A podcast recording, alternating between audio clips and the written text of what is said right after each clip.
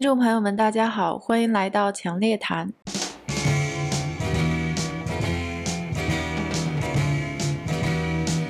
you believe in magic in a young girl's heart? How the music can free her whenever it starts, and it's magic. If the music is groovy and makes you feel happy like an old time movie. 聊以太坊，然后也聊了很多数学家，然后也聊了苏数币。我真的觉得就是被被这种带情怀的技术做技术的人感动了。那我们就继续来聊 DeFi。其实当然它也是讲过好多年了，我们上次跟杨博士也聊过 DeFi，但是我这次呢就是想把它再系统的聊一下，就是这个东西它到底是个什么。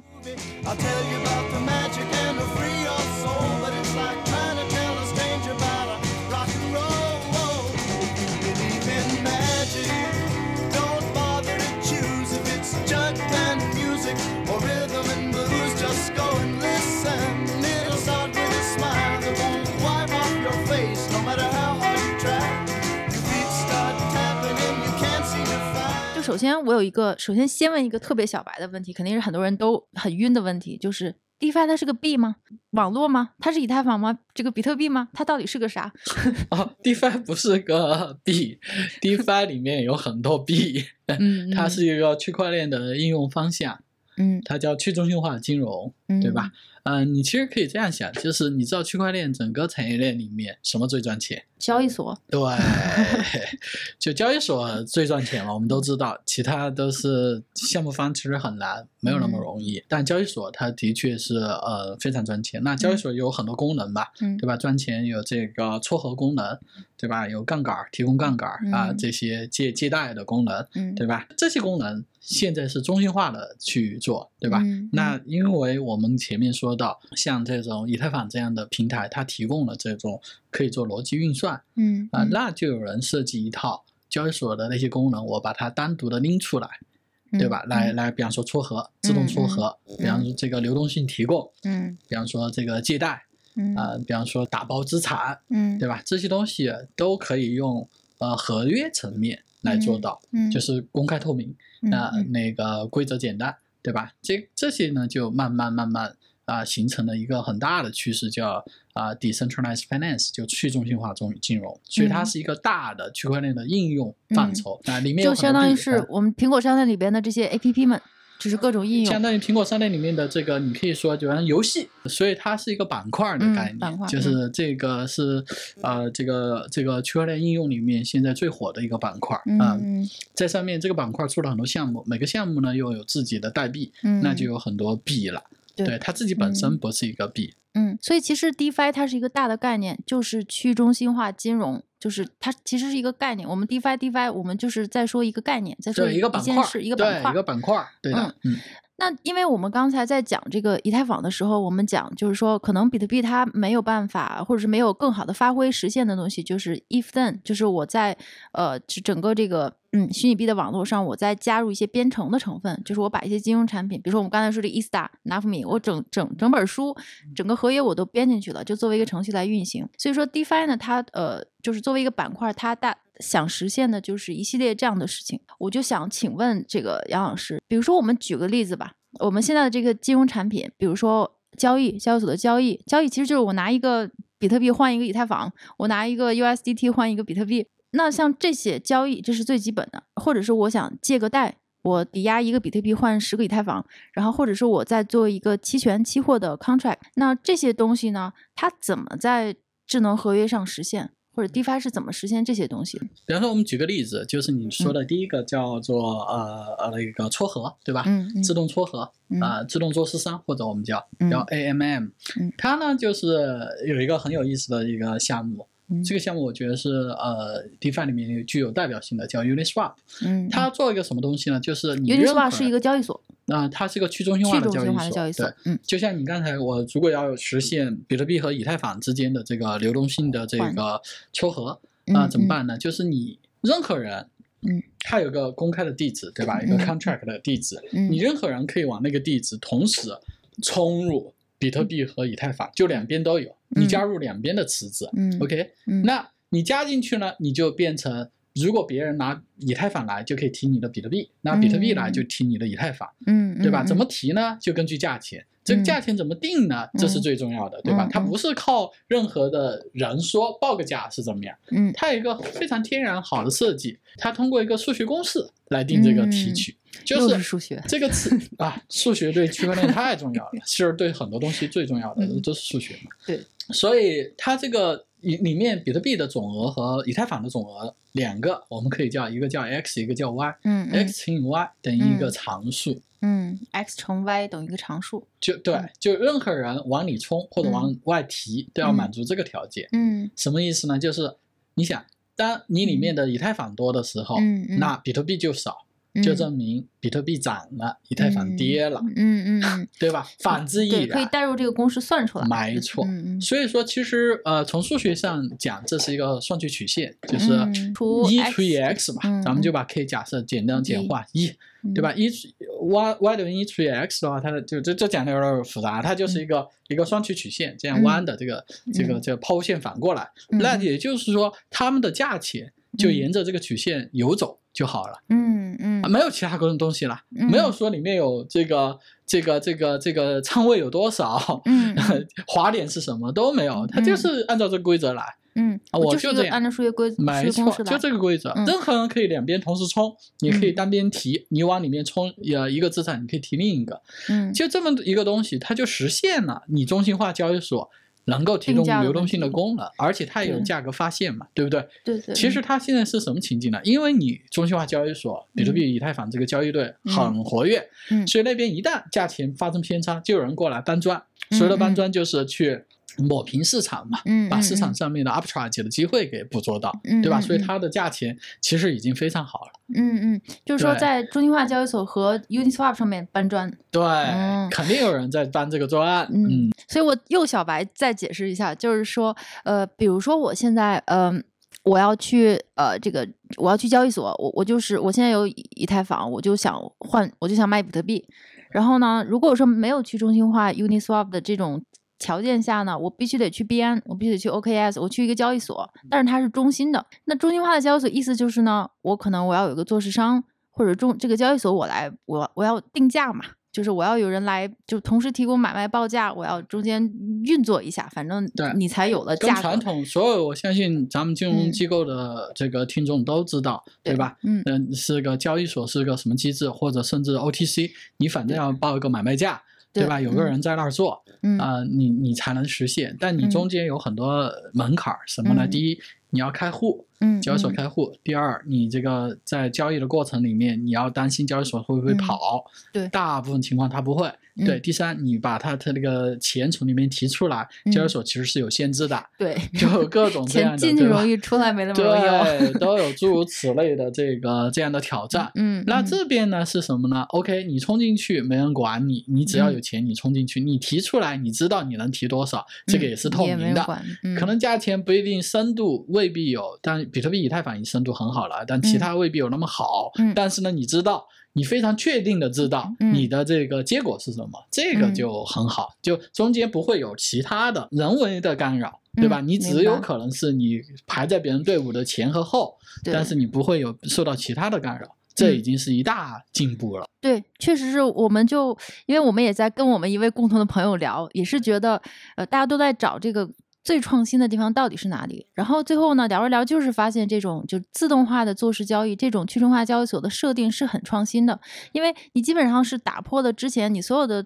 程序，我得先入金，我得先把这个钱，我得先，我得首先得开个户，开户我得把我所有的实名东西认证，就我要给交易所，然后，交易所入了金之后，然后呢，我还得按照它交易所上面的价格我来去买，然后完了之后我买完之后，我想出来可以吗？还没那么容易，说不定他不让你提前，然后我还得天天担心这个交易所会不会跑啊，怎么样？但是如果是用去中心化交易所，我直接就是在一个程序上完成了，我这个钱包开了之后，我都不用实名认证。呃，我这我觉得这个的对，这这当然这不是重点啊，但这是它这个目前的现况。我觉得未来呃其实我们可以拥抱监管，没问题的，对吧？但是呢，就是从功能上，你说的没错。它的确是让你就是自己自主控制的权利很大，嗯而且你没有一个交易对手啊，嗯，你的交易对手，你可以这样说，就是 Internet，嗯 OK，、嗯嗯你的交易对手就是 Internet，、对吧嗯嗯？Internet 是一个很 neutral 的地方，嗯嗯它不会对你做任何的其他的预设。嗯，对，嗯这个我觉得是啊、就简单以这个呃嗯自动做市商的这个 DeFi 来讲，嗯我觉得是真的是不错的一个嗯嗯啊、一个一个创新。对，对呃，所以呢，它里面现在大家用到的这些呃，比如说一些 protocol 啊，呃，比如说呃，就 Uniswap 还有 Curve。呃，就是我们听一听到 DeFi，就听到最大的一个名字就是 Uniswap，一个去中心化交易所，然后也会听到一些耳熟能详的，像 Curve 这些东西。那他们也是个交易所吗？还呃，基本上你可以理解，它不是交易所，它的 Curve 也是啊，它是嗯。主要专注在稳定币，因为我们知道这个呃，就是所有的这个呃 crypto 它自己的就所有的呃虚拟货币的这个波动率很大嘛，所以嗯。在这个区块链世界也有一个叫稳定币的东西，它就没有波动率，基本嗯上是跟呃法币挂钩的啊、呃嗯这个嗯。Curve 主要专注这一点嗯。啊、就是说你基本上可以理解它，它就是一个。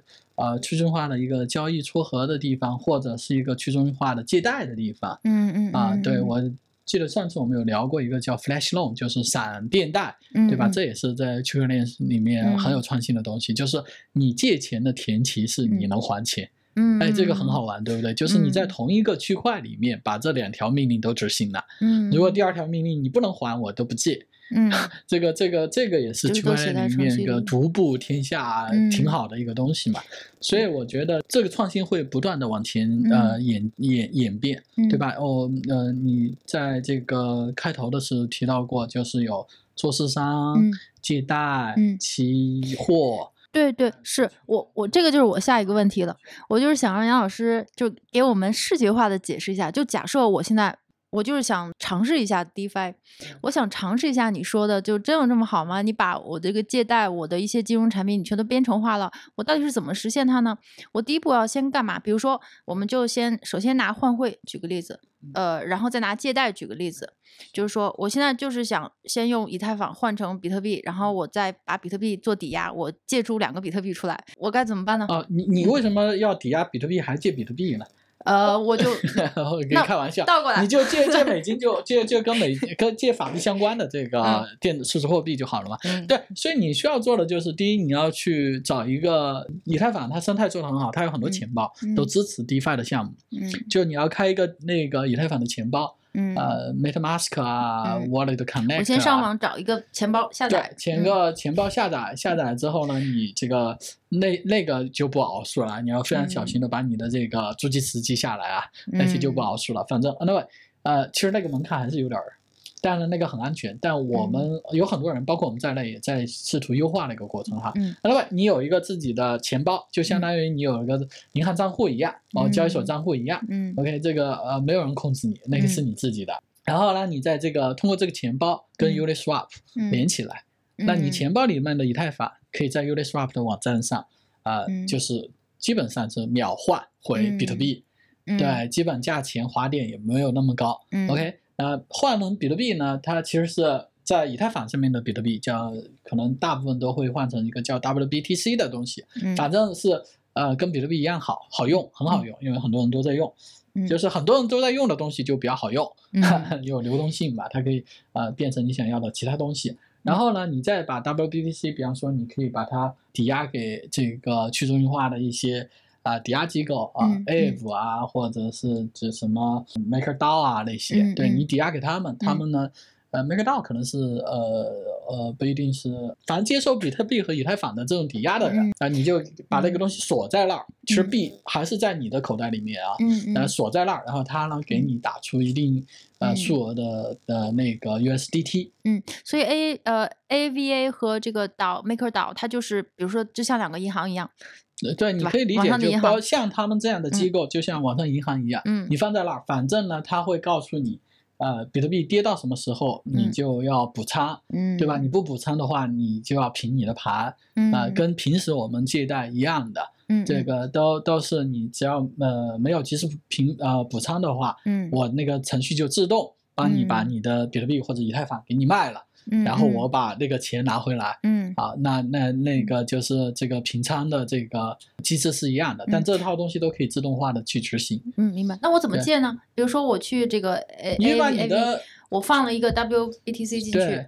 然后他就借两个，他就给不是借两个，你借不了两个，他都是 抵押借借，你只能借可能半个比特币等值的哦 USDT 或者嗯 USDC 或者大，嗯嗯借出来嗯对嗯对，他肯定有一个抵押我率的放进去一个，我借出半个来，那我那那我借它干啥呢？不是你不是借半个，你借比 U USDT 啊，你借贷的哦我借原因是你不了半个另想卖外一个比特币。种，没错，嗯你借的原因是因为你不想卖比特币。嗯如果你你你有两个比特币，就为什么我问你有两个币，为什么你还要卖借一个比特币呢？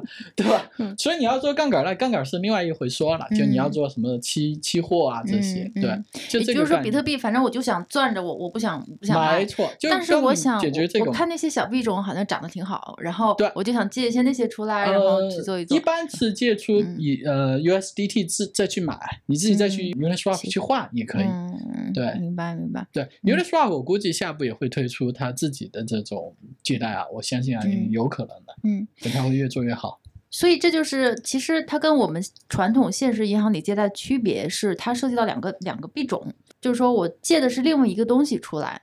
那呃，因为我你在银行里面的抵押也是，你抵押房子借钱啊，你抵押你的债券借钱哦啊，也没有说你抵押美金借，但你可以抵押呃美金借港币，这是没问题的，嗯就两个资产它是一样的嘛，嗯没有区别。嗯，明白明白。但区别还是在于我我在银行抵押，我抵押就是一百万的房子，我有时候能借两百万出来，对吧？但是现在的这个 DeFi 或者为什么我不知道哪家银行你抵押可以借两百万？有可能有一些吧。有一些信用信用的部分呢？啊，那信用是另外一它的抵押率比较低，另抵押率百分之那就看这个 DeFi 中 DeFi 的人他有多 aggressive，他可以嗯来定这个呃规则，他可以嗯。来定什么叫他的 haircut 的 ratio。嗯。但只要这个规则合理，他能够嗯风控，嗯，自动化风控就可以。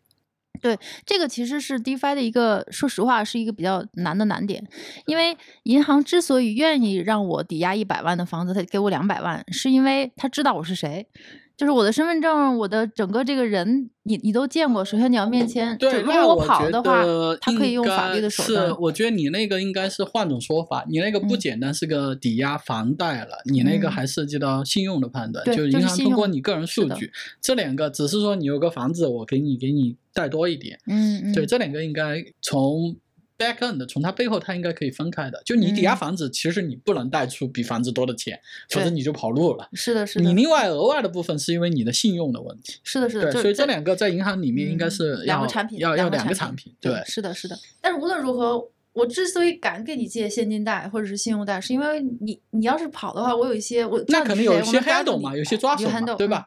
银行它的 handle 是靠什么呢？靠第一，你比嗯方说你的信用，那你以后在其他地方就借不了钱了，你举嗯步维艰要破产，对吧？这是一个，就是社会的这个法律的成本，嗯，这个监管的成本。第二个，嗯你这他房产抵押给他，他可以卖房子嘛？这边是这样，你把比特币也抵押给他，嗯如果你不还钱，比特币就给他了。你嗯还钱了，比特币就退给你。是的，是，那前提是我借出来的要比我抵押的都的这个至少 value 要少一点吧？肯定啊，你借不了那么多啊，他没有说嗯给你的信用，因为你没有给他提供额外任何东西。对，所以说信用这嗯这一趴现在还在 DeFi 上还目前还没有太多的实现。没有实现，嗯我不嗯知道哪个人你给个地址，他就可以给你钱，这是这个没有但是嗯你抵抵押贷款是已经成熟了？嗯嗯，对，没错没错。也嗯就是说，我们在讲 DeFi 上的借贷，就大家千万不能想的跟银行一样，就是它其实没有信用创造的，呃，其实我们也有一些想法，目前还没有。我有一些想法，就我们嗯自己有一些想法，就怎么在区块链上面做出一些信用。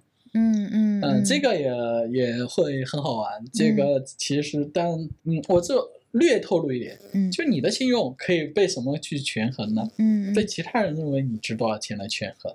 但你又不知道我是谁我们不需要知道你是谁，需要知道担保你的人是谁。哦，找个担保人过来。对啊，就是说，嗯，其实这个就一个人的价值，就是一个个人能借到多少钱，这是一个嗯折射哈。嗯嗯，你值多少钱跟你能借多少钱，这两者其实是有相关性的。嗯嗯，对，有多少人愿意为你背书，这多半程度就你有多靠谱嘛。嗯嗯，就这嗯个其实是我们自己也哦在思考的一个大的嗯方向，就怎么在虚拟世界里面把信用做出来。嗯啊，对，但但目前还有点远，但是呢，嗯，值得思考。这个从基础设施的层面，还有很多其他东西要先实现，才能到那里。但这是一个也是我个人特别感兴趣的一个话题，对，就是虚拟世界里的信用，就是你你怎么定义这个虚拟世界里，你在现实世界中你这个社会人所拥有的一切。对其实现实社会中社会人的一个最大的价值、最大的一个资产之一就是你的信用。对，那你，但是你现实就有各种现实世界的基础设施帮你看着呀，我有警察，我有法院，我有什么东西看着你。但如果说到了虚拟世界，我和我的身份是分离的，就我这个人是在现实世界，但是我的一切活动都是在虚拟世界。对，所以说 identity 是虚嗯拟世世界的，就是这个身份。身份认证是虚拟世界的一个挑战，也是一个基石，对，是一个嗯。很大的一个、一个基础设施。嗯。嗯。每一家区块链公司都会有他们自己的这个呃思考嗯。和创新，嗯，所以嗯。看最后谁能做出来。对，呃，嗯。这一点还是我我我觉得还是是一个很大的机会的。对是，呃。嗯、所以今天我们在讨论 DeFi 的最后一个，我觉得我个人觉得也是最有意思的一个问题，对就是我们想讨论一下期权。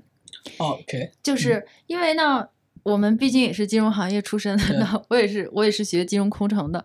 我们上次跟杨博士聊到过，就是我想让杨博士再跟大家仔细就是讨论一下。首先，第一，呃，我们如果在 DeFi 上真的是实现了期权。也就是相当于我们把期权这件事儿，这件在我们普通人可能觉得都是投行才能够写出来的一个 contract，里边还有很多的定价模型啊、BS model 啊，是一个非常复杂的事情。如果我们都可以用这个 smart contract 用智能合约实现的话，那岂不是我自己也可以发了？我不用去找高盛，我不用去找这个摩根斯丹利，我自己每个人都可以发。那它是怎么实现的呢？OK，期权这个 option，嗯其实我们已经把这个合约实现了哈，嗯。呃、产品应该近期会推出来，嗯。呃，所以等我们产品推出来，我们可以专门找一次来聊得更细，我们可以专门讲一个课题。嗯。但是呢，你说的没错，就是期权是一个非常有技术含量的，嗯。事实上能 issue 期权，能嗯。帮就是能发这个这个呃，在香港我们叫 warrant，它有点不一样，但嗯基本涡轮差不多涡轮嘛，牛熊证。嗯、在美国那边期权 option 是一个 call put，是一个嗯很通常的东西。嗯但这件事情的技术挑战的确很高，因为它整个从诞生到现在也就才啊、三四十年嘛，嗯是这个金融工程的主要的一个核心的这个呃创新，嗯，对？吧？它里面涉及了很多，就是从一般能写期权的人，一定是在这个呃金融工程里面投入很大的，他嗯。要对很多就是你刚才提到的 Black Shield 的理解，对嗯。这个波动率模型的处理，跟这嗯。个怎么去做风控，这一套东西修下来，应该是投入不菲，应该是嗯 个大几百万，至少十年前就是大几百万美金的嗯。这个数量，现在可能会更贵。嗯。当然有很多呃第三方公司也在做，嗯。但另一个途径呢，就是就我们现在就我之前给你提嘛，我们嗯。把它又拉回来，拉回到什么呢？拉回到它的定义嗯。的 level。嗯嗯。它的定义是什么？就是你在某个时间可以以某个价钱嗯。去获取某个资产，嗯。对吧？我们把它嗯。又说的更呃落地一点。你比方说，在今年年底十二月三十一号，二零一一年，嗯。你可以以打比十万美金的成本嗯。去购买一枚比特币，嗯对不对？这个就嗯。很很很很直白了吧？嗯嗯。就今天比特币才五万二千美金，嗯。到年底你觉得你可以拿十万美金去买，嗯。以十万美金的权那个呃这个执行价嗯。去买这个比特币，这个期权我怎么实现呢？嗯对吧？我就可以做到这一点，就是但凡你有比特币的人，我把你的币锁在链上、嗯 o k 嗯。我把写成一个合约嗯。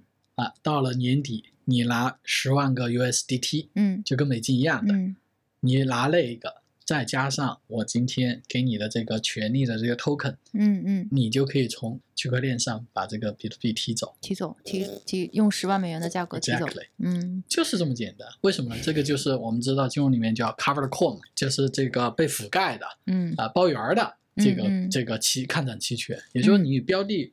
因为期权涉及到最后是怎么 settle 嘛，你这个嗯标的就是叫、叫 physical deliver 实物交割，对吧？嗯不是现金交割。对，大部分期权他们选择现金交割嘛，因为没必要，对吧？像嗯原油啊那些，对吧？这个这个都是实物呃那个现金交割，实物交割，那我实物已经在了。嗯我们这里的实物有点特别，它就是一个一个一个数字资产，嗯这个数字资产我就能锁住你。嗯你说你跟银行做，银行那个股票有没有，你是不一定知道，对吧？投行那个股票有没有，你其实 你们嗯只能假设它有，你假设嗯它不会倒。但在这边那个比特币，嗯一万八千门之是在那一，那个比特币就在那儿，给你嗯看着了。嗯嗯，而且第一天我可以把这个权利变成一个嗯 token，、你拿着这个 token，、嗯，你还可以转手哎。我还可以卖，对啊、你在香港买卖牛熊证，你最后只能再卖回给你的买那个第一天的卖家，嗯，就是券商，对你不嗯能说我卖给其他人，嗯，对吧？嗯但券商它提供了很好的流动性，但这个不一样，嗯嗯，哎，这个我可以把这个权利转让给其他人，嗯嗯就是说嗯我只要满足，到时候我有了这个 token，有了这个 option 的这个 token，、嗯再加上有了这个代币。这个嗯权利的代币，再加上十万美金的这个 USDT，、嗯，我就能把那个比特币拿下来。嗯嗯，我是知道我一定能拿下来的，嗯没有嗯任何的争议，没有嗯任何的交易对手风险。因为整个这个定义，它就已经写到这个 token 里了，就是写到这个 contract 里。我到时候我就我就把它执行了就好了嘛，就按一个 open 的开关执就是我能行了好了。强执行，嗯这就是嗯区块链的好处。我任何的嗯协议，我不需要再通过其他的法律的规约束啊，我们相互之间的伊斯塔拉夫米这些规嗯约束，我就是能够强执行。我只要满足一定的条件，我就给你取下来了。嗯嗯，但如果这件事儿，我们比如说放到现在传统世界里对，首先第一，我们没有，好像现在没有 Bitcoin 的 option 吧？有有有呃有很大的 market，哦，在 CME 上，不呃，CME 是第三大玩家，第二大是嗯 OK，、最大的嗯百分之八十以上，百分之八十五以上吧，玩那个的一个中心化的交易所嗯嗯叫嗯 Deribit、嗯嗯嗯。Derivative 哦 Bitcoin、那个 Deribit，、嗯对他们上面交易量很大啊，那如果我同样的事情在这上面做的区别可以啊，你可以做啊。可以这上面的区别就是你还是只能卖给第一，你这个嗯。东西只能卖回给他们、嗯，对吧？你不能游离于这个平嗯台嗯嗯，OK，你可以呃提前卖、提前买呃提前卖、提前外嘛平仓。嗯。呃，第二呢，就是你可以用杠杆啊，by the way，在嗯它上面，但是呢，嗯。你有可能有呃 margin call，有可能他跑路啊，嗯嗯。对吧？美国人不能上这个网哦，嗯嗯它封闭了所有的美国的 IP 的，嗯呃，然后这个提币可能也有一些风险啦，就各种还是刚才我们聊就到的那刚才我们聊些到的一些痛点。所有的痛点对，嗯但是这个东西本身，你知道这个 option 很值钱吧？对吧？嗯嗯现在给你报个价，这个 option 今天五万二，到年底你十万美金的话，你是可以拿回一万美金，嗯，回来的哦哇，也就五万二的一个标的，嗯嗯对，翻一倍，到年底这个看涨期权，嗯，你可以拿一万美金回来，哇，这不错很不错吗？对不对？我觉得这个市场是非常那个，这个跟任何一些早期的市场一样，它的嗯 juicy 还是比较大的。嗯所以我们希望马上推出来的就是，啊、一个嗯去中心化的 Deribit，、我们帮你把你的币锁在那儿，也不会给嗯任何人。嗯嗯啊，你到时候你把你的 option 卖给别人，这个嗯拿这个 option token 的人，他可以再自由买卖，嗯这样把嗯他的二级市场也发掘出来了。嗯，到时候任何人拿着这个 call，拿着钱就可以嗯从你的从链上把它嗯取走。我就可以把我自己就可以，就是我支不直接都是在我了。没 错，不就拿着 token 那个人，嗯他就是有这个权利，嗯他不执行没关系，到时候我们这个你你过了那个执行期，你可以原来写这个 call 的人可以嗯把你的比特币取回来。嗯嗯嗯，对，这个是没有这这个其实最大的挑战就是这个这个币会不会永远就被锁在区块链上，这是我们最担心的嘛。这就是说，如果他不执行，对，它不执行你该怎么办？所以这是在每个设计合约的时候的人嗯啊、呃主要的考量。在各种情况发生下，我都有办法处理这个资产。嗯嗯啊、这个这个涉及到另一个层面哈，就是怎么设计一个智能合约的问题。嗯，但是从这个回答你刚才怎么实现不用嗯。这个 delta hedge，不用嗯。这个对冲，不用这个 Black Scholes 方程，不用嗯。任何的这个嗯高阶的数学，靠着它的定义就能把这个嗯。东西又原创出来。嗯，这个嗯。是很有意思的事情。对对，因为我们都学过金融工程，就是比如说期权，我们上次也聊过一个最大的区别啊，期权有两种，American option 和 European option，对吧？就是美式期权和欧式期权。说实话，如果我们只是学这个教科书，它俩是不一样的。首先，它的交割时间就是不一样，一个是你随时都可以执行，另外一个是你必须得到期才能执行。但是呢，我们现在的就是在现在传统这个金融市场上的这两个期权，首先没啥区别。对我们那个一般你去面试的时候，大家都会嗯问你嘛、嗯 a m e r i c a n Call Option，呃，一个美式期权和一个欧式期权怎么嗯定义的？嗯嗯啊，他们的定价是什么？对对吧？你怎么定价？为什么呢？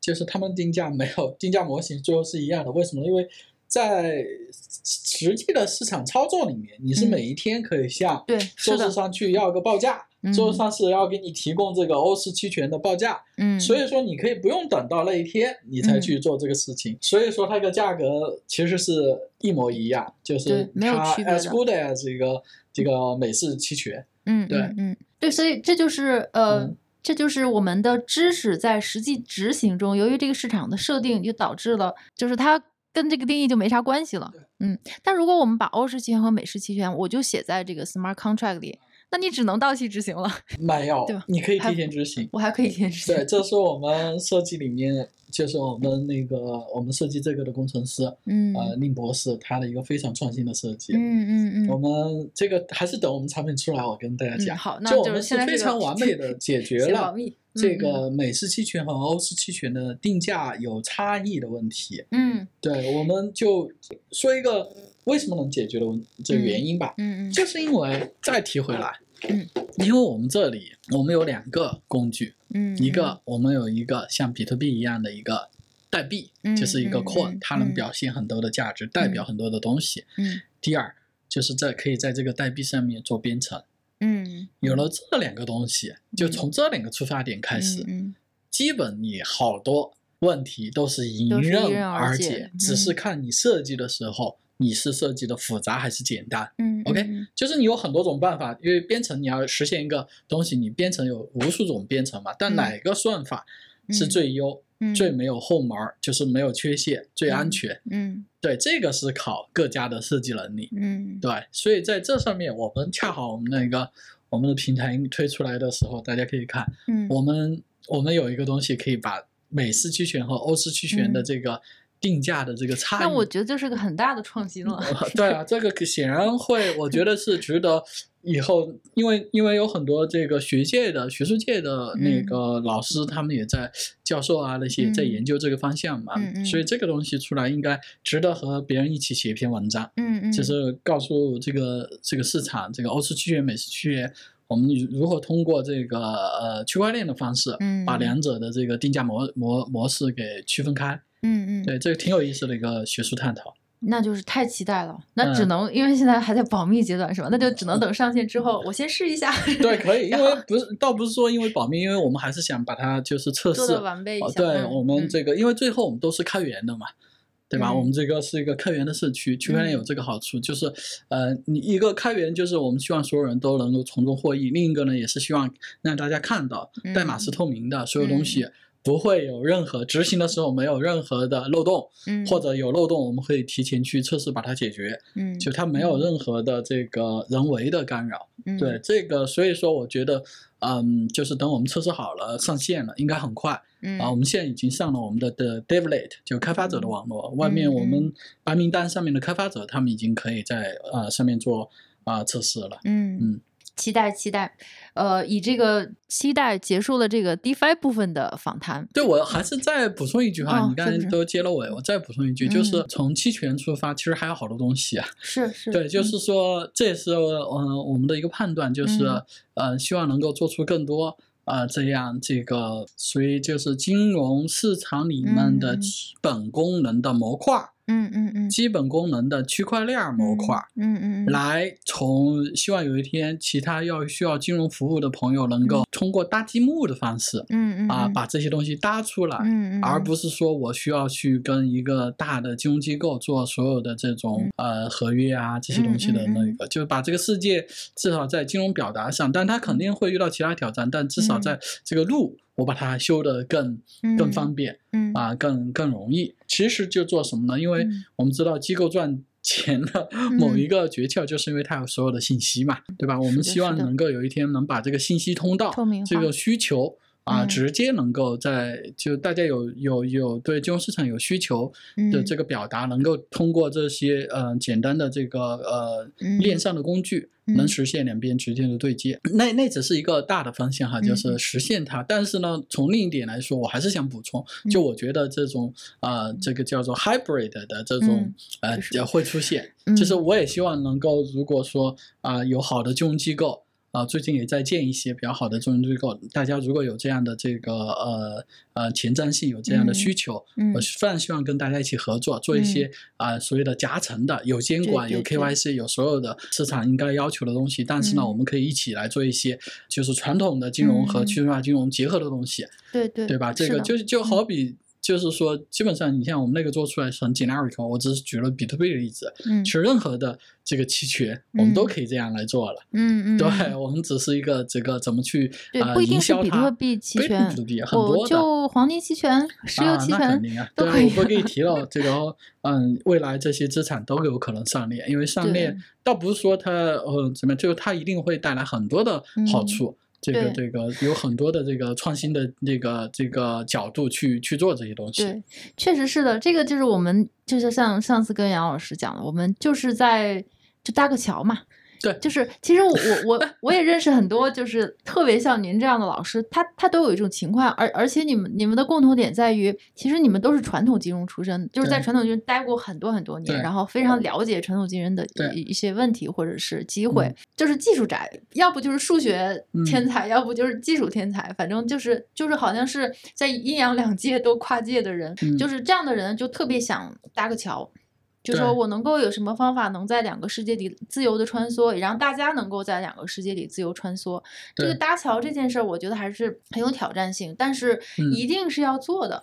对，就是有点儿像，我觉得还是有点儿像当年的。其实三年前就有人提这个这个口号，就是说区块链发展跟当年的 dot com 啊、嗯就互联网就互联网兴嗯起的时候有点儿像。我觉得现在是更像，就什么呢？嗯就传统的好多，就因为呃，finance 其实金融是最近嘛，但其嗯他也有可能，嗯就是都有可能跟区块链找到结合。对，就是所谓的跨界。在嗯这种情况下，我觉得还真的是啊、非常有机会。像这两天我看到的新闻哈，我们以前聊过茅台嘛，我昨天已哦经看到、呃那嗯个呃呃五粮液已经哦用九证了，五粮液已经上链了，对发证了，对他跟新跟新新浪的合作，他已经弄了这个哦提提酒权，跟我们当时的嗯设计很像啊。那另跟新浪合作，对他跟新浪合哦作，嗯，然后另一个呢，就技术上面没有那么难，其实也就是五粮液电子化凭证，对，是吧？电子化就是我我可以在我你提前买它的这个提酒的这个权利，哦，对，就是它呃官方保证它的优良哈，这一个，嗯。另一个就是我们呃今天早上我们也看到那个海通国际的这个，哦他们也提出了，对，嗯他们也提出了这个就是 carbon 师。emission 碳币的这个，因为嗯。呃碳中和显然是关系到人类整个的扶持，对吧？呃，对对。而这个就是非常适合来做成一个是的是的一个代币，因为它可溯于个主意还是真的很不错的对，所以这个东西，我觉得就是我们会看到越来越多的传统机构、传统的这个行业的人会来思考这个方向。嗯所以我们自己要做的准备，就是在技术上面，区块链技术嗯把底层修得更好、更方便。我还是相信，就是长长远来看，一个嗯工业级别的应用，这个嗯区块链一定是呃又快又便宜。嗯啊，以成本胜出，以这嗯。个满足客户的需求、用户嗯。体验胜出。所以从这一点来说，我觉得期望看到更多传统这个行业跟区块链的这嗯。个、呃，不一定第一天叫什么做对去中心化，我觉得有这种叫做这个夹层和设计的、啊这些呃呃情景出现。对，是的，嗯，其实我是想就是单独设计一期跟杨老师吐个槽，就是我们嗯大家都都是同同意要搭这个桥，但是传统我们就是就是新世界的人比较开放，我觉得他不太给自己设限，但传统世界的人往往是就是在不停的给自己设。我非常理解他们，这个是对的，因嗯为呃，传统它毕竟是所有的，你它说大了，你可以说是国计民生，对吧？嗯缩小了，你有很多合规监管的考量，它那个动一发牵全身的，它在创新上面肯定会呃不是那么快。嗯那你现在这边的创新也只是说在在这个这个比特币啊，就我们这嗯。说的这个比较多，但这边这个从从从抓眼球的目光，他已经抓了很多了。嗯，但嗯是我觉得从从真真正的有一天，呃，就跟互联网打比方一样嘛，最开始嗯。可能马云开始想做个黄页，但最后它嗯。变成一个电商平台，就最后它是个什么样的场景？我觉得大家在这个摸索过程中嗯。一定能涌现出来啊，一定嗯。有这个这个非常大的机会。能够能够涌现出来，然后真嗯。真的把这个区块链的应用落地，嗯。啊、能够把这个互联网从这个信息互联网嗯。呃升升级到这个价值互联网的一天。嗯，前途是光明的。对嗯，要有呃信心。是。好，谢谢杨博士，不客气我们啊 NFT 谢谢下留了，下次再聊了。好，我们下次再聊。好嗯，谢谢大家嗯，谢谢大家，拜拜拜 the